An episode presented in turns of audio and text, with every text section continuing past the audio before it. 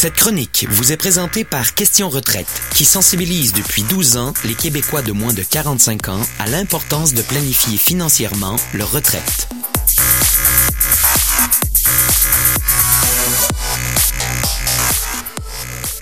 Alors, on a Julien Michaud qui est actuaire à l'Autorité des marchés financiers, qui est partenaire de Question Retraite. Bon matin, Julien. Bon matin, M. Bégin. Ça va bien? Oui, vous? Ben oui, très bien, merci. On parle d'investissement ce matin. Euh, investissement, les gens qui ont des sous pour investir, en fait, on le souhaiterait que ça se fasse le plus tôt possible dans tous les cas. Euh, les marchés boursiers, on dit sont volatiles ces temps-ci. C'est pas évident de choisir. On se demande dans quoi investir. Est-ce que c'est le temps de vendre, le temps d'acheter? Est-ce que c'est un moment où il faut s'inquiéter, M. Michaud? Non, euh, c'est vraiment pas le moment de s'inquiéter, euh, même si je peux comprendre que certaines personnes vont être inquiètes. Euh, la bourse a baissé beaucoup ces temps-ci. Il y a personne qui aime voir ses économies perdre la valeur. Mais moi, je compare souvent la bourse à un voyage en avion. Vous savez, si on prend l'avion une fois par dix ans, puis qu'il y a des turbulences, ça brasse, ça se peut qu'on soit inquiet, ça se peut qu'on ait, on se demande on va-t-il arriver à destination? On a des fois le goût d'utiliser un parachute. Ben, pendant ce temps-là, le pilote de l'avion, lui, il a peut-être les deux pieds sur le tableau de bord, les mains croisées derrière la tête, puis il est en train de rire de la situation. Parce que lui, à tous les jours, il vit ça. Alors, c'est la même chose avec la bourse. Euh, ces temps-ci, les experts regardent ça, puis je pense pas qu'ils soient très inquiets. Et euh, pendant ce temps-là, bien, les gens qui, qui regardent ça moins souvent, ben ça se peut qu'on s'inquiète, mais c'est pas le moment. Le pire ennemi souvent de l'investisseur, c'est l'investisseur lui-même parce qu'il vient qu'il manque de confiance puis ça le fait faire des mauvaises, prendre des mauvaises décisions. Est-ce que vous avez des petits trucs à partager avec nous pour passer au travers justement de cette période-là très volatile?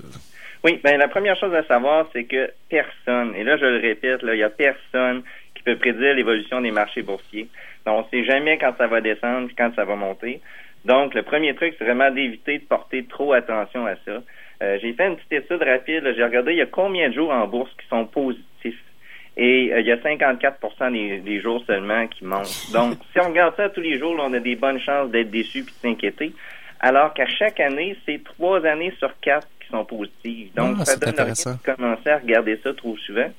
Et euh, c'est vraiment de suivre son profil d'investisseur. Ça, c'est un deuxième truc très important parce que si on l'a suivi, on n'a normalement, normalement pas investi dans des placements trop risqués pour nous et on s'inquiétera pas quand ça a trop baissé.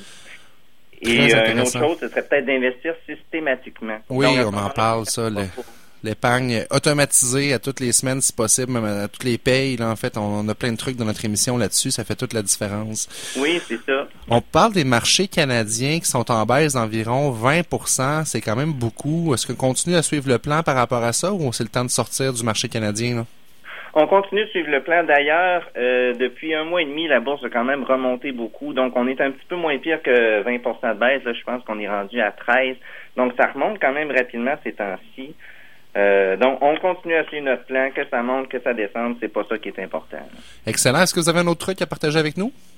Oui, on a parlé beaucoup de se connaître comme profil d'investisseur, mais en plus de se connaître, il faut connaître les placements dans lesquels on investit. Donc, il euh, faut savoir la liquidité du placement, donc, c'est quand qu'on va pouvoir récupérer son argent. Le risque aussi, on n'en parlera jamais assez, là, mais c'est quoi que je peux perdre? Là? Il faut vraiment être conscient de ça puis se demander si on est capable de supporter cette perte-là.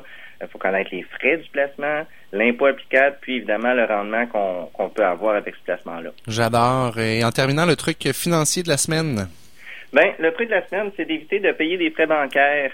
Euh, en moyenne, les Canadiens dépenseraient quelque chose comme 200 dollars en frais bancaires par année. Puis pourtant, on peut les éviter, ces frais-là. Comment qu'on fait ça? Ben, euh, il y a plusieurs établissements financiers qui factureront pas de frais si on maintient certains soldes dans notre compte.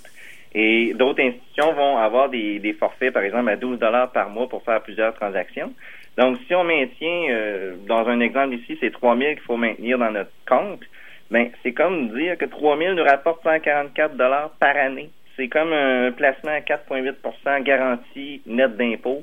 Et actuellement, euh, j'en connais pas des placements qui offrent ça.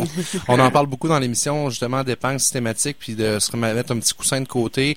Euh, le coussin, justement, si vous le laissez dans votre compte euh, chèque, ben, c'est une bonne façon de, sauver sur les frais parce qu'il y a effectivement plusieurs banques qui, qui offrent ça.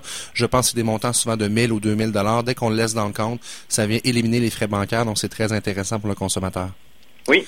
Merci beaucoup, Julien Michaud, actuaire à l'Autorité des marchés financiers. L'AMF, euh, tu es situé sur le boulevard Laurier, je pense. Hein? Les bureaux de l'AMF, c'est là. Hein? Oui. Et vous êtes partenaire de Questions Retraite. Merci pour la chronique et on se reparle dans deux semaines. Merci à vous. Merci. Le truc du jour est tiré du e-book des 99 trucs pour économiser sans trop se priver, disponible gratuitement au questionretraite.ca.